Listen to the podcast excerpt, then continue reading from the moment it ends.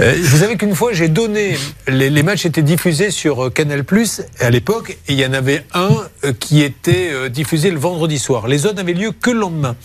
Eh bien, le vendredi soir, c'était Bordeaux qui jouait, j'étais speaker, et le couillon, parce qu'il n'y a pas d'autre mot, qui était à côté de moi, me dit tiens, il faut que tu donnes les résultats à la mi-temps.